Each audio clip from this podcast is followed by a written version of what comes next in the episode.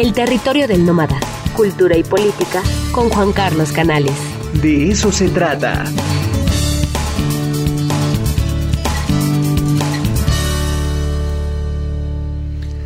Regresamos al de eso se trata. Muchas gracias a todas y a todos. El último llamado para participar en la rifa del día de hoy, Convento de Santa María Magdalena, es el libro a 400 años de su fundación en San Martín Texmelucan de Arturo César Pozos. Gran libro que estamos rifando el día de hoy. Recuerden, nos pueden mandar el mensaje en el WhatsApp en el 22 25 54 6163, en el Twitter arroba Ricardo Cartas y en el Facebook en el de eso se trata. Ya está con nosotros Juan Carlos Canales Querido Juan Carlos, ¿cómo estás? Buen día. Bien, muy bien. ¿Tú qué tal, Ricardo? Bastante bien, bastante bien. Me agrada el clima que hemos tenido en los últimos días. Eh, ideal para echarse un cafecito, para leer. Este, creo que es el, eh, la atmósfera eh, idónea para los lectores, ¿no crees? Sí, a mí también estos días me gustan mucho, pero realmente son problemáticos, ¿no? Porque, bueno, la gente tiene que viajar en transporte público, se moja, los baches, seca, baches. Entonces sí, es para nosotros muy agradable. Por suerte yo estoy encerrado en la casa y en efecto bebo café, eh, leo y leo. Y desde luego además son días muy nostálgicos, ¿no? Sí, la verdad es que sí, pero bueno, esperemos que ya pronto se vaya este huracán, ¿no? Y no podamos ver el sol. Y también este ayer, ayer lo platicamos, salió una nota bien interesante y es el motivo de nuestra charla del día de hoy. 18% de las vacunas que estaban destinadas para eh, la gente de eh, los cuarentones, pues, por decirlo de alguna forma, o mejor conocidos como la generación X, no se presentó. Entonces puede haber distintas interpretaciones, ¿no? Por ahí alguien dijo, pues es que la mayoría de esa generación son maestros y ya se vacunaron. No sé, no sé. Pero creo que es interesante eh, un poco indagar sobre esta generación, pues que le ha tocado bailar con este, con temas bastante fuertes, este Juan Carlos. Fíjate que ayer, después que platicamos, en efecto me puse a darle vueltas a todo el tema de la generación X y al tema de las generaciones en la filosofía, eh, me acordaba desde en primera instancia de Ortega y Gasset, que atendió el problema de las generaciones a partir de un corte temporal histórico que puede ser muy cuestionable. Cada 10 años, decía Ortega y Gasset, hay una nueva generación. Y también recordé una frase de Kolakowski, este gran filósofo polaco, que decía que ninguna generación es plenamente consciente de su lugar en la historia, ¿no? Y desde luego señalar que toda generalización es peligrosa, pero que desde luego eh, pensaba en Barico y la primera gran condición de esta generación nacida a finales de los setentas, principios de los ochentas, es que es una generación sin mitos, volviendo al tema de Barico, de aquel del libro que quizá la gran característica de esto que llamamos generación X, que precisamente desde el nombre de la generación, bueno, que es una X, es un valor que puede, es una, es una letra que puede tener cualquier valor asignado matemáticamente, ¿no? Claro. ¿qué, los identifica? ¿Qué, eh, los reúne? Entonces eh, me quedé pensando hacer un poco una indagación histórica en qué momento nacen. Nacen y viven en un mundo sin utopías. Pensemos lo que significó la caída del muro de Berlín y toda la crisis del socialismo. Entonces, llegan a un mundo con un dominio del capitalismo salvaje que se impone ¿no? tras eh, la caída del muro eh, de Berlín, todo lo que, bueno, no se impone, ya venía tejiéndose, pero llegan a un mundo donde parece que la única alternativa que tienen es acomodarse al consumo y a la sobrevivencia en este sistema de producción atroz y deshumanizado. Por otra parte, creo que también un factor que va a determinar eh, a esta generación que llaman X es el tema de las nuevas tecnologías mediáticas.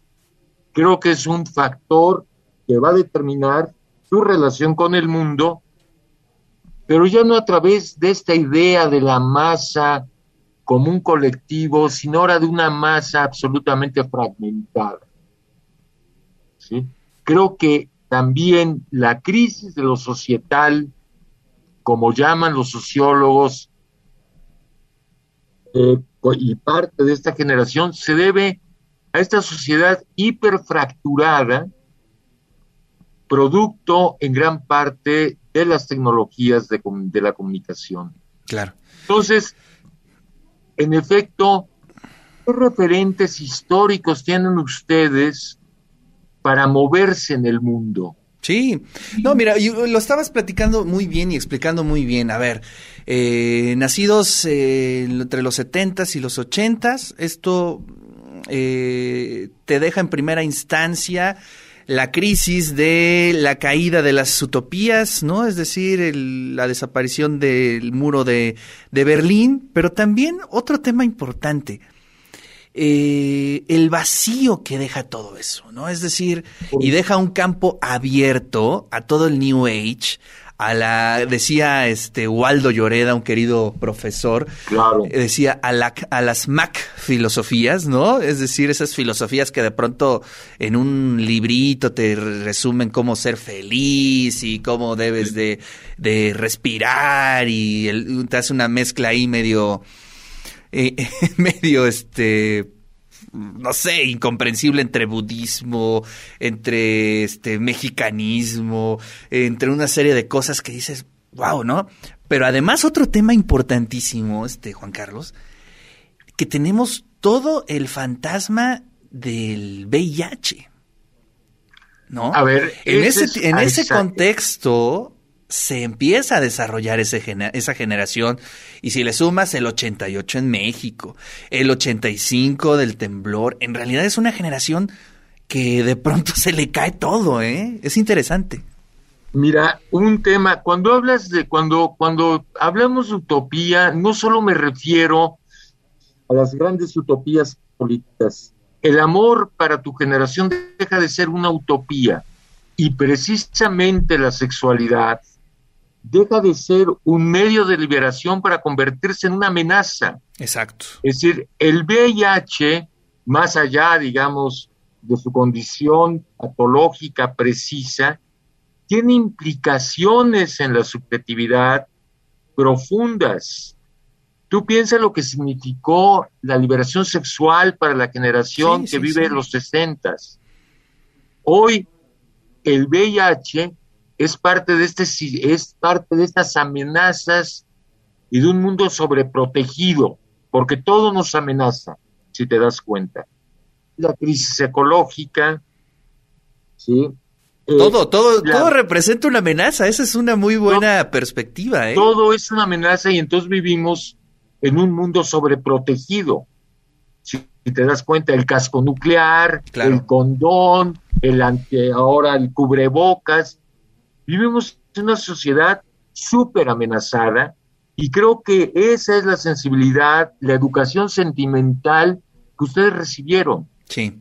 Sí. Y, y en el fondo, y en el fondo creo que todo eso da como resultado, Juan Carlos, una profunda desconfianza a todo, a las instituciones, a la ciencia, a todo, y pues claro, ¿no? Este, pues de pronto te dicen, no sé, no, no es justificación, lo quiero subrayar, quizá nada más es eh, un comentario, quizá pues ese segmento de esa generación, que tampoco hay que generalizarla, pues si no cree en la ciencia no tiene por qué creer en las vacunas, que se me hace una aberración, pero bueno, en la lógica de ese sector puede ser así, ¿no? Claro, es que ustedes viven una especie de nihilismo y de desencanto de todo. Es decir, les falló la democracia, les falló la promesa socialista, ¿sí? La ciencia también les ha fallado indirectamente por los usos de la ciencia. Y claro, de pronto buscan alternativas engañosas. Yo ayer te comentaba, por ejemplo, en Alemania hay mucha gente que no usa jabón. Sí. Y entonces meten la ropa de la cama a la lavadora sin jabón.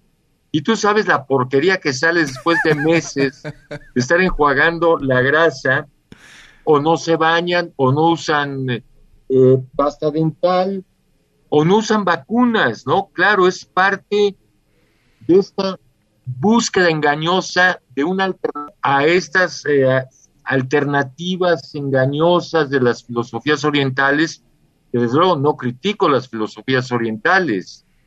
Yo he estado muy cerca del budismo, leo budismo, pero hay que entender que esto no puede subsumir nuestra relación con el mundo. Esto que tú dices, eh, lo señaló Byung-Chul Han, este filósofo coreano-alemán, lo que hay es una crisis de otredad en el mundo contemporáneo. ¿Cuál es nuestra relación con los otros? El tema no de la militancia política, sino de la militancia humana. ¿qué estamos haciendo frente a un mundo que se nos deshace en las manos? ¿Qué estamos haciendo frente a un país, luego del caso de Reynosa, de Michoacán, la semana pasada? Y claro, esa es otra que ustedes están viviendo. Los niveles de violencia que tu generación está viviendo en este país, en su formación juvenil, no los viví yo, ni lejanamente. ¿Sí? Sí, sí, sí. Y bueno, y por ejemplo, si comparamos, no sé, a lo mejor la generación X con la generación eh, de los sesentas, eh, de los setentas, este, pues, híjole, es completamente distinta. Imagínate nacer en una generación de pronto donde sucede una revolución como la cubana, ¿no? Que de pronto cambia el paradigma, eh, de pronto aparece eh, toda una postura distinta en relación a, la educación, a la sexualidad, y después este, viene todo este, eh, esta mole cultural con la contracultura, pues obviamente te formas de manera distinta, ¿no? Pero bueno, pues sí, la generación X, la verdad es que es bien interesante. Yo cuando vi la nota, pues sí, digo, eh, es criticable, pero también era bien importante hacer este tipo de análisis, ¿no? Es decir, ¿de qué está hecha esta generación? Por supuesto. Eh, yo nací con la Revolución Cubana, yo nací en 1959 y tenía muy claros referentes en el mundo ante los cuales revelarme, por ejemplo la educación, eh, la familia. Entonces, eh, desde luego, la Revolución Cubana fue un referente fundamental en mi vida, ¿no? En fin, había una serie de referentes por los cuales tú le otorgabas un sentido al mundo. Porque lo que tenemos que hablar de generación, en último caso, es de ese sentido que una generación le otorga al mundo, no de un corte temporal. Entonces teníamos referentes muy claros y había elementos para sublevarnos. ¿Ustedes ante qué se sublevan, por ejemplo? Ante la crisis de la paternidad o de la parentalidad, para no hablar de paternidad. ¿Dónde están los padres hoy? ¿Dónde está la disciplina? Pero frente a todo eso, te revelabas. Claro. ¿No? Y eso te daba un lugar en el mundo. Y hoy ustedes viven un mundo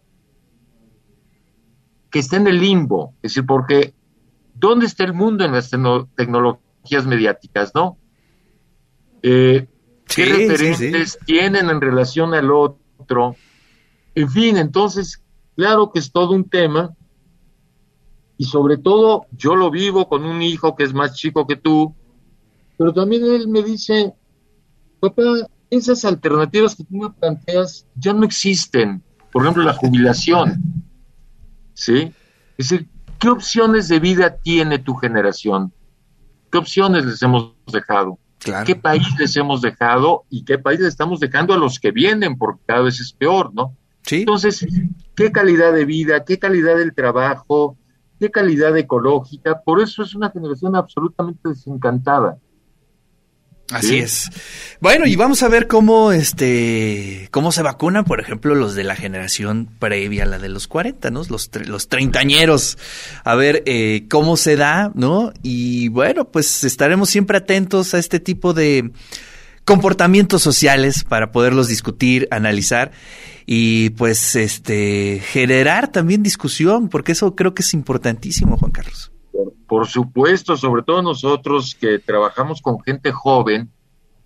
Fíjate que yo a veces, eh, platicando con mis alumnos o con gente de tu generación, me doy cuenta que hay una mayor distancia entre tú y yo, entre tu generación y la mía, que entre la mía y la de mis papás. Por ejemplo, con mis papás tenía referentes comunes fascinantes.